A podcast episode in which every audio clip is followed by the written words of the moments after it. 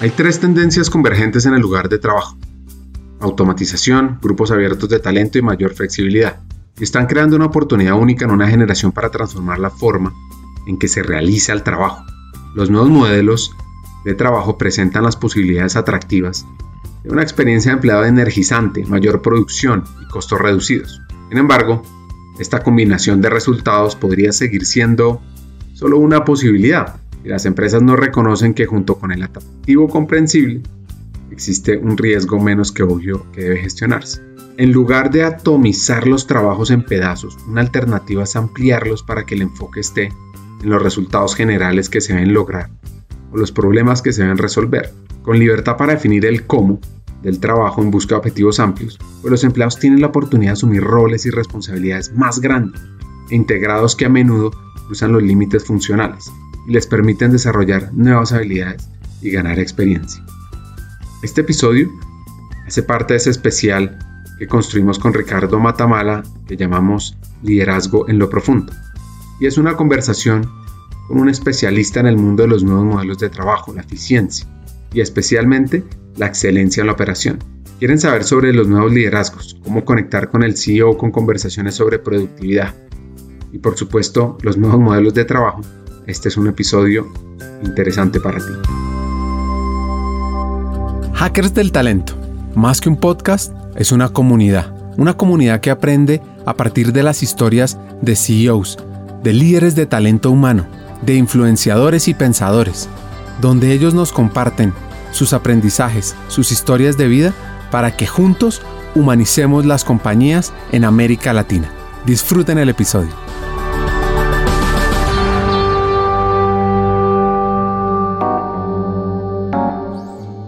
Nuestro invitado de hoy se llama Carlos Zuleta, es administrador de empresas, una maestría en Estados Unidos, trabajó en consultoría en proyectos en América Latina y estuvo hasta hace poco liderando como vicepresidente de operaciones el Fondo de Pensiones Colombiano por Venir. Ahora tiene una empresa llamada Rewire para crear modelos de gestión en empresas basados en el agilismo.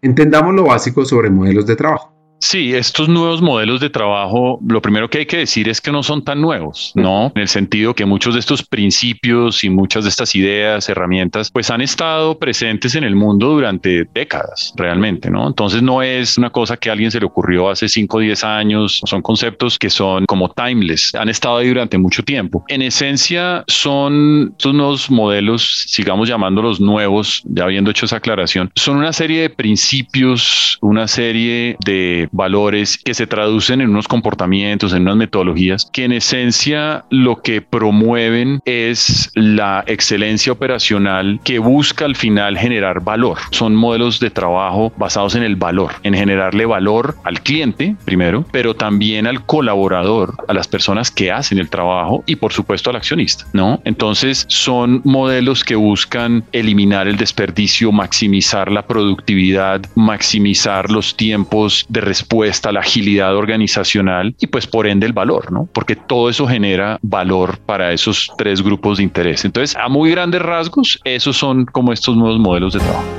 Totalmente de acuerdo y recuerdo comienzos de los 80 cuando empecé a estudiar estos temas, ya se hablaba de Lean, ya se habla de equipos autodirigidos, ya se habla de liderazgo rotativo. Digamos que a veces lo que hacemos en las empresas es como remasterizar esas cosas que siempre han estado ahí y que a veces la fuerza de las circunstancias obligan a, desempolvarlas, como en este caso estos modelos de trabajo de generación de valor. ¿Cuáles son los principales impactos que genera esto en las organizaciones? O sea, cuando la organización decide ir hacia estos nuevos esquemas de entender su arquitectura, su funcionamiento diario, ¿Cuáles son los impactos más grandes que tú has visto en tu experiencia? Sí, yo lo resumiría como en dos categorías de impactos. Unos que son cuantificables, visibles, tangibles, monetizables, etcétera, y otros que están por debajo de la superficie y que son impactos que tienen una relevancia muy importante de cara a la cultura organizacional. Lo que uno ve, el impacto que uno ve es que los procesos críticos de la organización, que son críticos para el cliente, que son críticos para el resultado estratégico de la compañía, mejoran sustancialmente digamos. Entonces la productividad se mejora mucho. ¿sí? Entonces los tiempos de respuesta a los clientes mejoran de manera sustancial, los recursos necesarios para generarle valor al cliente se reducen, es decir, yo con los mismos recursos puedo empezar a hacer un 50, un 70% más y además lo hago más rápido y además lo hago con menos errores, etcétera, ¿no? Entonces hay unos resultados y un impacto tangible en productividad, ¿sí? La productividad es buena para todo el mundo. La productividad no es solo buena para el accionista, porque entonces el accionista va a ganar más dinero, no, la productividad es buena para todo el mundo, incluyendo y muy especialmente para las personas que ejecutan el trabajo, porque lo hacen de una manera pues mucho más eficiente y mucho más productiva. Entonces, ese es como el impacto tangible. Eso se ve, se mide y rápidamente se captura, ¿no? Hay un impacto que también se ve, no es que sea invisible porque no lo es, pero que está más como en las entrañas de la organización, porque las personas, la manera como alcanzan esa mayor productividad es cambiando unos comportamientos y unas mentalidades al interior de los equipos que ejecutan esos procesos. Es decir, si yo soy capaz de rediseñar un proceso que es crítico para mi negocio, de tal manera que yo le entregue valor al cliente en la mitad del tiempo, de tal manera que yo ya no me equivoque el 30% de las veces, sino el 2% de las veces, etcétera, es porque algo estoy haciendo radicalmente distinto, ¿sí? O sea, eso no se arregla ajustando tres tornillitos acá y hacer las cosas de una manera distinta. Finalmente, pues la cultura es mucho eso, ¿no? Es la manera como la gente se comporta, es la manera como la gente interactúa, como la gente conversa, como la gente trabaja. Y eso, como uno lo va haciendo poco a poco, proceso por proceso, en el corto mediano plazo, empieza a generar un impacto sobre la cultura organizacional, porque la, la organización empieza a funcionar de una manera distinta y eso es posible porque la gente empieza a pensar de una manera distinta y empieza a actuar de una manera distinta. Esos son como diría yo como las dos categorías grandes de impactos.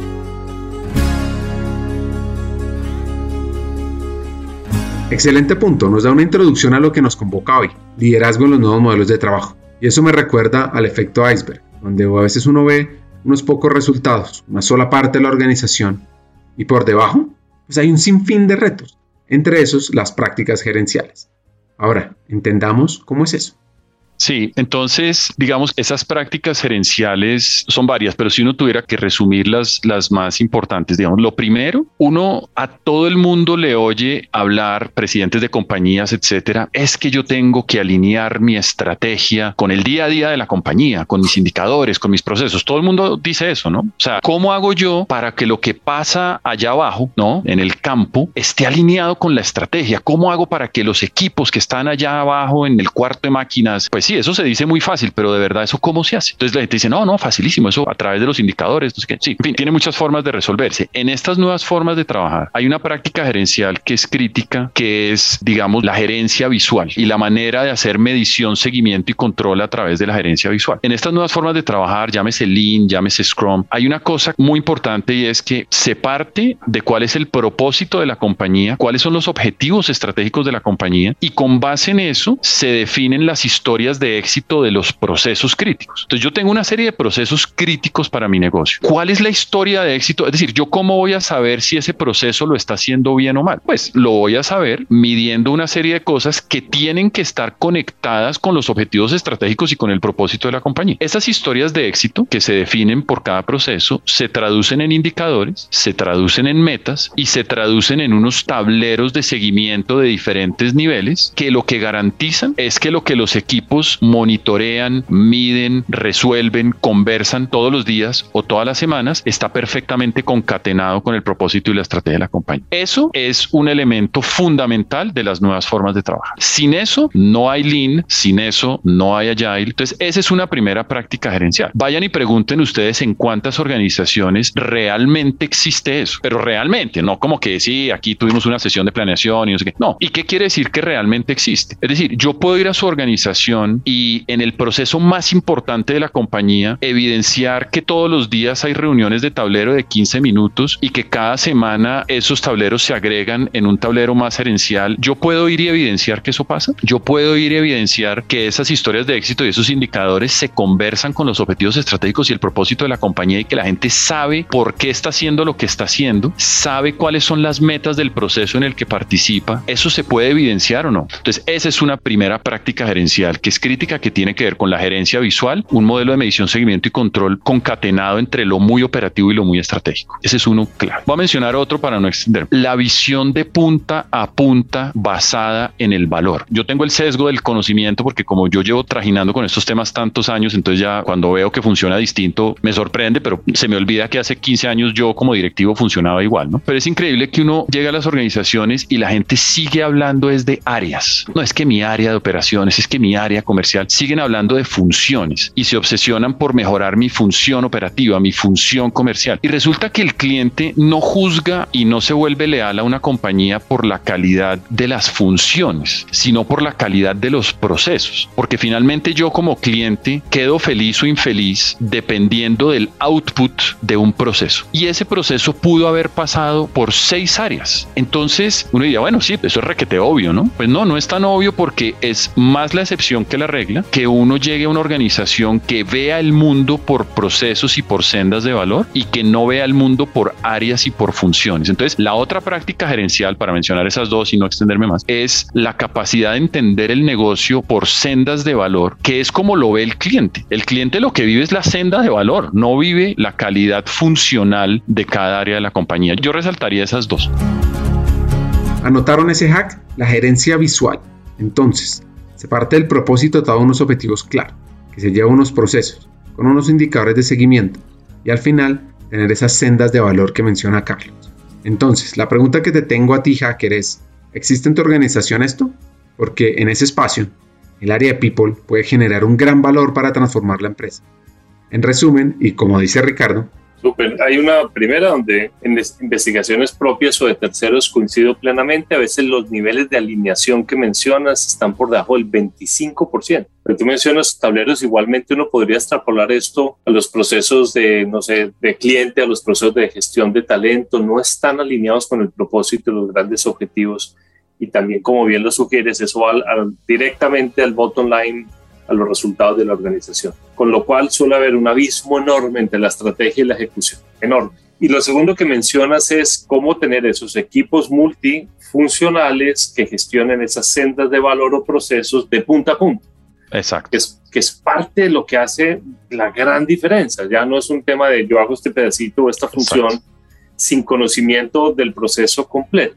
Fascinante, Carlos. Y en ese nuevo mundo de estas organizaciones alineadas entre la estrategia y la ejecución, con gerencia visible, con tableros, con equipos interfuncionales, ¿cuál es el rol de los líderes allí?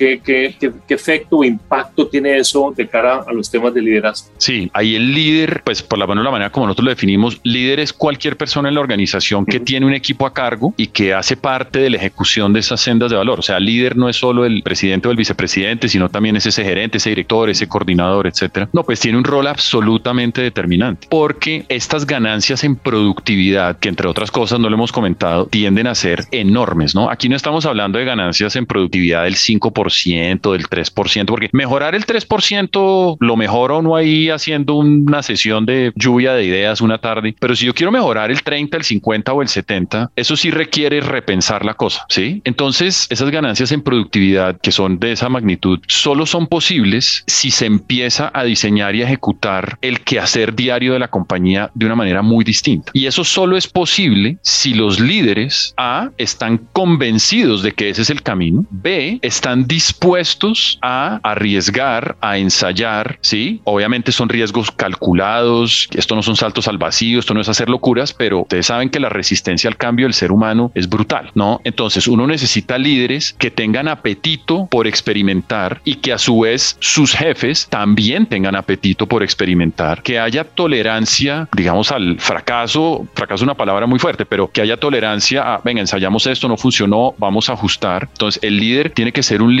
con espíritu emprendedor, con ganas de experimentar, con tolerancia a la incertidumbre, más que al fracaso, con tolerancia a la incertidumbre. Y muy importante, tiene que ser un líder que tenga una relación muy diferente con su equipo de trabajo de lo que es la relación tradicional. En las organizaciones tradicionales sigue habiendo mucha jerarquía, el líder es el jefe, las cosas se mueven al ritmo del jefe, porque el jefe es el que decide, porque el jefe es el que más sabe, porque el jefe es el más inteligente y porque yo soy un pobre analista lista que llevo aquí seis meses y que claramente, pues, a quién le va a importar lo que yo piense, ¿no? Y yo llego aquí a las 8 de la mañana, hago caso hasta las 6 de la tarde y me voy. Una organización que funciona así no puede aspirar a implementar estos modelos de gestión. Ahora, cambiar de ese modelo tradicional jerárquico con niveles de empoderamiento bajitico, con niveles de visibilidad para el equipo de sus resultados limitado, cambiar de eso a lo que debe ser, pues eso no se hace de un día para otro y por eso es que uno hace esto proceso por proceso y poco a poco, pero el líder tiene que ser un líder con ganas de emprender, con tolerancia a la incertidumbre y un líder que puede vivir con el hecho de que él o ella no va a tomar todas las decisiones, de que va a empoderar más a su equipo, le va a mostrar el camino, le va a decir a dónde tiene que llegar y lo que hay que lograr, pero de ahí en adelante va a soltar. Si no es capaz de soltar, no va a poder implementar estos modelos de trabajo y va a tener que ser una persona cercana a su equipo, no cercana que salgan a jugar bolos todos los días. Si quieres salir a jugar bolos, vaya y juegue bolos, pero cercana es yo me sé el nombre de los integrantes de mi equipo, yo me reúno con mi equipo en sus reuniones de tablero de vez en cuando, reconozco los esfuerzos extraordinarios, ayudo a hacer resolución de problemas. Para hacer todo eso yo tengo que estar cerca al equipo. Yo no puedo estar encerrado en una oficina. Entonces, para resumir, actitud emprendedora, tolerancia a la incertidumbre, cercanía genuina con el equipo, entender lo que están haciendo, lo que está pasando y capacidad de soltar, de soltar para que sea el equipo el que encuentre la forma de llegar al norte que él está mostrando. Todo eso se dice facilísimo, no se hace tan fácil, pero esos son los elementos que yo creo que son clave. Hagamos una pausa. Pocas veces las organizaciones se enfocan en la cultura de aprendizaje o en el modelo de creación del contenido que sus empleados consumen. La obsolescencia del contenido es el enemigo número uno en los programas de capacitación corporativa. Cerca del 40% del contenido disponible en el mercado no se ha actualizado en los últimos dos años. ¿Cuándo fue que actualizaron los contenidos internos de capacitación por última vez? Hay una plataforma que ha sabido apalancarse de la economía de creación de contenidos, Udemy. Con más de 55 millones de estudiantes, Udemy es hoy por hoy el destino de capacitación virtual más grande a nivel global. Lo que hace único y diferente a Udemy es su modelo de marketplace. Expertos del mundo real pueden transmitir su conocimiento en cursos ágiles, actualizados y con el sello de calidad de la validación social de millones de estudiantes. El 74% de los cursos de Udemy han sido actualizados en los últimos dos años. Y cerramos esta pausa, continuemos con el episodio. Este tema es fundamental, podría no argumentar con muchas variables, datos, pero para ponerlo simple, pues es clave trabajar en transformar la empresa, con las acciones que menciona Carlos, donde pues si se quiere seguir siendo vigente, si se quiere sobrevivir, hay que adaptarse. La pregunta que me surge de esto es, ¿qué rol juega el líder en esta transformación? Esa es la pregunta del millón, ¿no? Y porque son empresas que tienen pues una historia muy larga y pues unas culturas muy arraigadas, ¿no? Entonces, sí, hay un viejo chiste de los ingenieros de sistemas que dice que Dios pudo crear el mundo en siete días, pero porque no había sistemas legados. O sea, como que tenía la hoja en blanco, ¿no? Porque si le hubiera tocado trabajar sobre un mundo existente, le hubiera quedado mucho más difícil. Aquí pasa lo mismo, ¿no? Entonces, yo diría que la clave aquí es que así la compañía tenga 100 años y haya trabajado toda la vida de una manera distinta, como en todo cambio cultural, tiene que haber una convicción muy profunda por parte del líder y del líder puede ser la cabeza de la compañía y su equipo de que este es el camino. Esa convicción tiene que existir y eso es lo primero. Y lo segundo es que una vez tomada la decisión, esto se trabaja por procesos, no se trabaja por áreas, ¿no? Entonces uno, la decisión que uno tiene que tomar es, bueno, yo ya decidí que yo quiero que mi organización funcione con estas nuevas formas de trabajar. Esa es una decisión que se tiene que tomar, se tiene que comunicar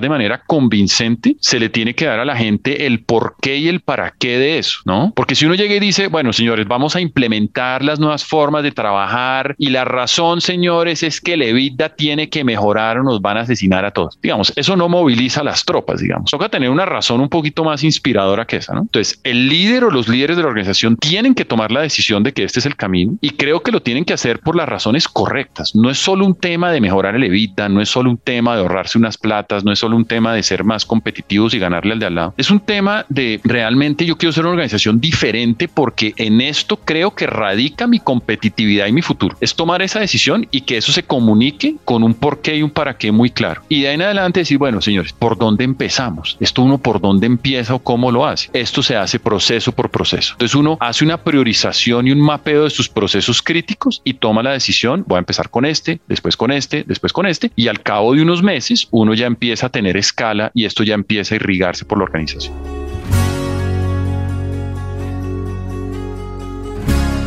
Ahora, ¿Esto cómo se diferencia de los emprendimientos? Esas startups que arrancan con un lienzo en blanco para diseñar y crear todo desde cero, versus unas compañías de varios años, de varias décadas de operación, un poco más lentas en esos cambios.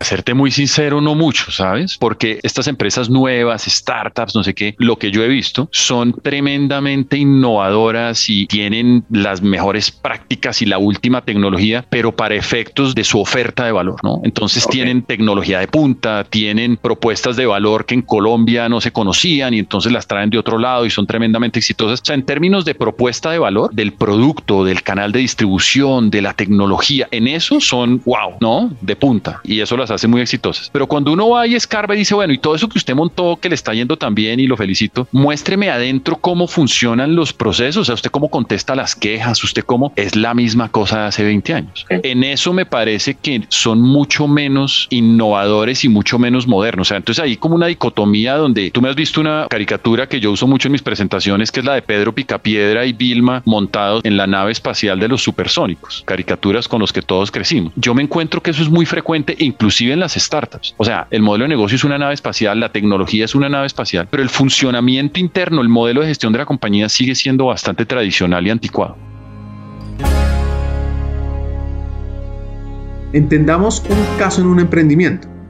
Como dicen ellos, que no pase como en la caricatura, donde los picapiedra están manejando la nave de los Jetson, o peor, los Jetson están manejando el tronco móvil de los picapiedra, tratando de hacer transformaciones. Es que mira, te voy a poner un ejemplo. Nosotros acabamos de trabajar con una organización que genera crédito. Bueno, la manera como lo generan es sensacional. Es decir, es una cosa digital, dura cinco minutos, el producto es espectacular, se han demorado años y han invertido un montón de plata en el otorgamiento del crédito, todo es automático, todo es digital. Realmente es una cosa muy bien montada. Se siente un orgulloso, digamos, de ver que esas cosas existan en Colombia. Y nosotros metimos en esa organización y dijimos, bueno, listo, ya el tipo, ya le prestamos la plata, duró cinco minutos, todo fue por el teléfono, todo espectacular, listo. Resulta que ese cristiano a los 15 días tiene una pregunta, tuvo una dificultad pagando la cuota. Bueno, tú no sabes lo que era eso allá adentro para contestarle la pregunta al, personaje. Es decir, una cosa para Ripley. Eso entraba por un área, el área se lo escalaba a otra área, esa área se demoraba tres días, a los tres días lo devolvía porque faltaba un papel, no sé qué. Entonces, de nuevo, los Jetsons para generar el crédito y para, no sé qué, los picapiedra para resolver una PQR. Y eso sigue siendo muy así. Eso es lo que yo he visto. Digamos. Entonces, yo sí creo que hay una oportunidad gigantesca porque al final yo quedé feliz con el otorgamiento de crédito digital en cinco minutos, pero apenas se demoraron 11 días en contestarme una pregunta de un pago, yo digo, venga señores, o sea, francamente, no, o sea, esto a mí no me sirve, ¿no? Y ahí es donde se destruye valor. Has, sido reiterativo en dos conceptos que estamos en ese proceso de desmantelar, es la jerarquía y la mente fragmentada. O sea, la mentalidad jerárquica de tengo, tienen que consultarme a mí, a mí me gusta yo a veces cuando estoy con líderes les, les pregunto, le digo, ¿a quién de ustedes les gusta el micromanagement? Por ahí uno o dos muy, muy sincero. levanta la mano y dice, a mí, a mí me gusta microgerenciar y controlar todo y no duermo bien si no me toman, si no me preguntan todas las decisiones la mayoría dice, no, yo no quisiera estar controlando todo ni tomando todas las decisiones porque creo que ese no es mi rol. Mi rol es acompañar y facilitar para que el equipo haga eso y que haya equipos más autónomos y más empoderados, o sea, romper jerarquías. Y, nuevamente lo mismo es las organizaciones desmantelar su, su noción de parcela. es que yo soy de operaciones, yo soy de finanzas, cuando uno arranca incluso una intervención con un equipo, le dice, presentes, yo soy fulano de tal, yo trabajo en el área tal, o yo soy de tal área. No, no, tú eres Juan, eres Pedro, sabes de finanzas o sabes de temas comerciales, pero no eres del área. Pues de hecho tú una vez me hiciste un comentario que lo recuerdo mucho y lo pongo hoy en día de ejemplo y es que área, hay otro término para área que es división, ¿no? Ese es todavía más elocuente porque sí les quedó claro, ¿no? Estamos divididos. Entonces esos gerentes o vicepresidentes que manifiestan su intención de ser menos jerárquicos, puede que sean sinceros, yo no dudo de su sinceridad, yo creo que lo que pasa es que a veces no encuentran cómo hacerlo porque no conocen otra manera. Lo que se logra con estos nuevos modelos de gestión es que uno les da herramientas y mecanismos para que ese deseo se pueda volver realidad, ¿no? Porque si todo funciona igual, pero yo quiero ser menos jerárquico, pues ¿cómo se hace eso? Entonces sí, o sea, no, es que yo quiero ser menos jerárquico y yo quiero empoderar más a mi equipo y yo quiero y yo quiero. Supongamos que la persona es 100% sincera con lo que está diciendo, pero no sabe cómo. Estos modelos de gestión lo que entregan son herramientas, comportamientos, rutinas específicas, cotidianas para lograr eso. Ahí es donde está mucho el valor de esto, porque yo puedo querer, pero si no sé cómo, Fíjate que es muy importante porque nuevamente nadie nace aprendido. O sea, aparte del tema pasa por decirle, entrenar un poco a los líderes cómo. Y hemos hablado, Carlos, algo es que hay una diferencia enorme entre trabajar en el paraíso y trabajar paraíso. A veces no solamente es que no sé cómo, sino que los procesos, estructuras, políticas y, demás temas internos de los subsistemas internos tampoco me lo permiten. Pero hemos visto gente que dice, eh, no, yo sí quisiera que esto fuera distinto, pero si no lleva mi firma, eh, fulano no lo acepta. O si no lleva mi firma, no puede pasar a la siguiente etapa del proceso. Quisiera, pero el mismo proceso como está definido tampoco me lo permite.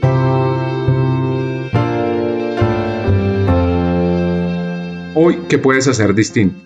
Hoy, ¿qué puedes hacer mejor? Hoy, ¿qué puedes cambiar? Te pregunto a ti, hacker.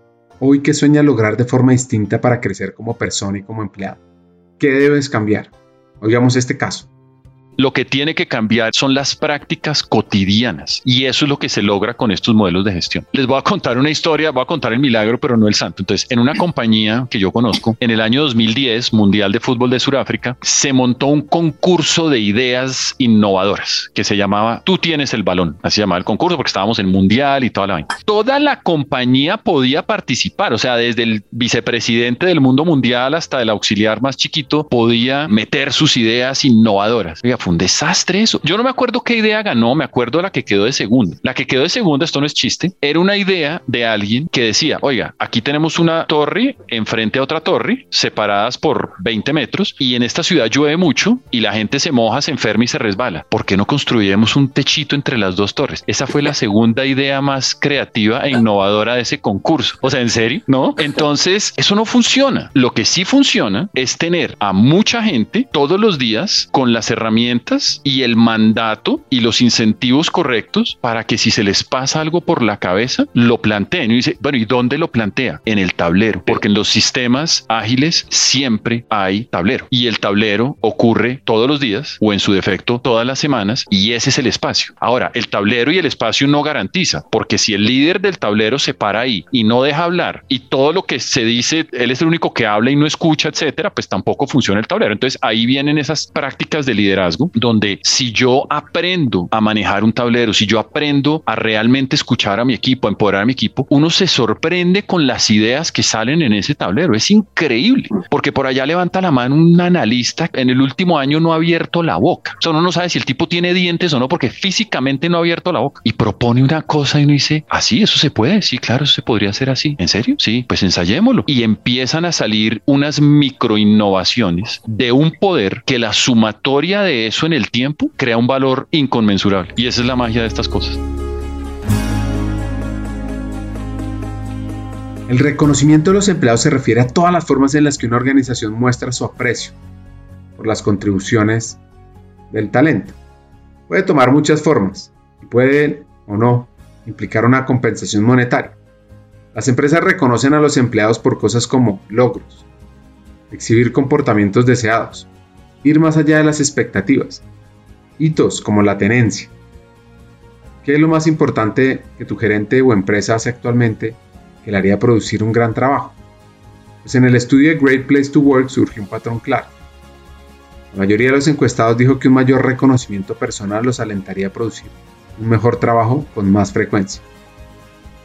Anoten este hack que recomienda Carlos Zuleta en los tableros de Lean, que en su momento montamos, digamos, con mi equipo en Porvenir y que ahora hacemos con los clientes, hay una sección del tablero que se llama la estrella de la semana, que lo que busca es que el mismo equipo reconozca a algún miembro del equipo que se merece ese reconocimiento porque tuvo una buena idea, porque propuso algo, porque resolvió un problema, ¿no? Y es el mismo equipo el que reconoce. Entonces, aquí hay otro elemento, y hablando de temas de liderazgo, la capacidad y la voluntad del líder de reconocer al equipo es un elemento crítico de estos nuevas formas de trabajar. Porque si yo empodero al equipo y si el equipo es el que va a gestionar el proceso, yo tengo que escuchar al equipo, tengo que empoderarlo, pero también tengo que reconocerlo. Y si la idea fue de fulanito, hay que reconocer a fulanito de manera visible. Esa es otra práctica sentido común, básica, pero que muchas veces no se da. Y fíjate que las herramientas son asépticas, no son ni buenas ni malas per se. O sea, el tablero no es lo que hace la magia es el uso del tablero. Así es. Porque igualmente hemos visto empresas con esta gerencia visible y tableros pésimamente mal manejados que hacen un daño terrible. A ver, pase Juan, ¿cuál fue su resultado? No puede ser tan bajo. Un pobrecito para Juan. Listo, no, a ver mañana si me traen algo de set. En fin, hemos visto unos líderes que el tablero lo que es es todo lo contrario, o sea, genera, un daño enorme si no tiene el entrenamiento, digamos, de cómo hacer esas, esas rutinas. Déjame mm, plantearte sobre eso una, una pregunta, un, tema que dijiste y que yo dejé pasar por alto muy importante. Dijiste, de vez en cuando el líder puede pasarse por el tablero. A esos tableros que llamamos a veces ciclo corto, gestión diaria, deben hacerse esas reuniones así no esté el líder. Es decir, el líder ya no es el protagonista, yo no hago esto para usted. El protagonista es. el proceso, el indicador, el cliente, yo hago esto para obtener, digamos, el resultado que quiero obtener. Eso no es fácil de cambiar. No, eso no es fácil, pero eso es posible, eso ocurre, lo hemos visto, y es que el tablero, o sea, que el líder se fue de vacaciones, no importa. El mismo equipo, porque el equipo enfrente suyo tiene su historia de éxito, tiene sus indicadores, tiene sus metas, sabe cómo le está yendo a todos, resuelven sus problemas, y ese cuando uno logra eso, ese sí es como el nirvana, porque uno como líder dice, miércoles, yo tengo un equipo que conoce por qué está haciendo lo que está haciendo, sabe a dónde tiene que llegar, sabe dónde va en el camino, es capaz de ver esos números de manera objetiva resolver los problemas y generar iniciativas. Ese sí es el mundial y ese es el verdadero tablero. Nosotros escribimos un artículo que está en nuestra página que se llama Un tablero no es un tablero, porque nosotros llegábamos a muchos clientes a hablar del tablero y a mí me da risa porque yo creo que los clientes deben pensar, no, pero este tipo sí es un berraco, o sea, este tipo vino acá y la gran idea que tiene es que montemos un tablero, o sea, este man sí se le fue medio cerebro en eso. Y la respuesta siempre es, aquí ya hay tablero, yo nosotros ya tenemos tablero, yo sé que usted tiene tablero, o sea, pues seguramente todo el mundo tiene un tablero, pero el tablero del que yo le estoy hablando no es el tablero per es el espacio de conversación y de dinámica de equipo que se genera alrededor de ese tablero. Es lo que es difícil de lograr. Montar un tablero lo monta cualquiera. Ahora, hay tableros buenos y malos, pero en general digamos que un tablero lo monta entre comillas cualquiera. Lo que no monta cualquiera es la dinámica de conversación, de resolución de problemas, de reconocimiento y de empoderamiento alrededor de un tablero. Ahí es donde está la magia. Y cuando eso ocurre, la organización es otra. Sí, hay que ir paso a paso, ¿no? no Exacto. Los atajos cuando, cuando te oigo a ti o personas como tú, es irremediable para mí reforzar la idea del líder como un facilitador, como, como ese director de orquesta, como ese el que voy a facilitar que, el, que ciertas cosas sucedan, que se den las conversaciones apropiadas, que las ideas fluyan, que la motivación y el engagement de la gente esté ahí, que el aprendizaje se dé. Y ya no es el líder como que trabajan para mí, no, yo estoy facilitando esto en las organizaciones. Yo muestro el norte, dejo clara la visión, el propósito, por qué estamos haciendo lo que estamos haciendo, cuál es nuestro rol dentro de ese propósito, muestro el camino, pero ¿cómo vamos a llegar allá y qué vamos a hacer? Claro, yo también opino, yo también soy parte del equipo, pero yo tengo un equipo. De eso se viene hablando hace, no sé, décadas, ¿no? Pero cuando eso se logra, que se logra, se puede, es impresionante lo que le pasa al desempeño de las organizaciones. Es impresionante. Hagamos una pausa. Hackers del Talento busca humanizar las compañías, compartir experiencias y mejorar la realidad laboral en Hispanoamérica. Necesitamos de una comunidad, porque solo es imposible. Así que tu apoyo es fundamental. ¿Cómo? Compartiendo nuestros episodios por WhatsApp, por las redes sociales, suscribiéndote a nuestras plataformas y comentando. Ya hay varios que se han montado en esta comunidad. Gracias a Crip Bogotá por tu apoyo y cerramos esta pausa, continuemos con el episodio. Norman Lloyd Johnson acuñó el término inteligencia simbiótica para hacer alusión a la inteligencia colectiva, considerando el aporte que realizan a la solución de un problema diversos individuos convocados para tal fin. En tanto, Tom Atley prefiere enfocarse en la inteligencia colectiva fundamentalmente en humanos y trabajando lo que utilizó de Howard Bloom llamó el cociente intelectual grupal. Y el autor propone que es necesario fomentar la inteligencia colectiva para optimizar el pensamiento en grupo y disminuir los sesgos cognitivos individuales. Hay otra definición del fenómeno de la inteligencia colectiva como la capacidad de las comunidades humanas de evolucionar hacia un orden de una complejidad de armonía mayor, tanto por medio de mecanismos de innovación como de diferenciación, integración, competencia y colaboración.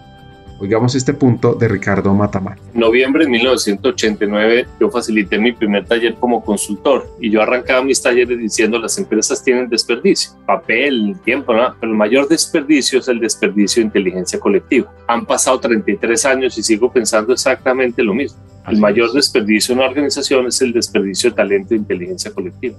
Es que la gente sabe cuáles son los problemas, la gente sabe dónde está el reproceso, la gente sabe por qué ocurre eso, pero no existe el espacio, la motivación, el incentivo y el liderazgo para que eso salga a flote y se solucione. La gente es inteligente, todo el mundo es inteligente y a veces el que está más metido en la trinchera es mucho más inteligente que uno para efectos de entender dónde está el problema y dónde está la solución. Pero las formas tradicionales de trabajar no generan ni los incentivos, ni los espacios, ni los mecanismos para que esas ideas salgan a flote y se conviertan en iniciativas que se implementen y generen valor. Y eso es lo que se logra con estas nuevas formas de trabajar. Ese es el nirvana.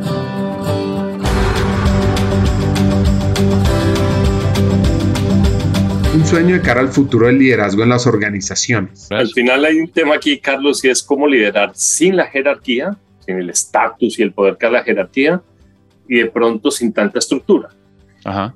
Eh, normalmente yo cuando voy a equipos le digo a la gente o hablo de trabajo en equipo y demás, digo, si usted está presenciando un equipo trabajar y sale de esa reunión y no sabe quién era el líder ahí, quién era el jefe, está eso que llamaste nirvana.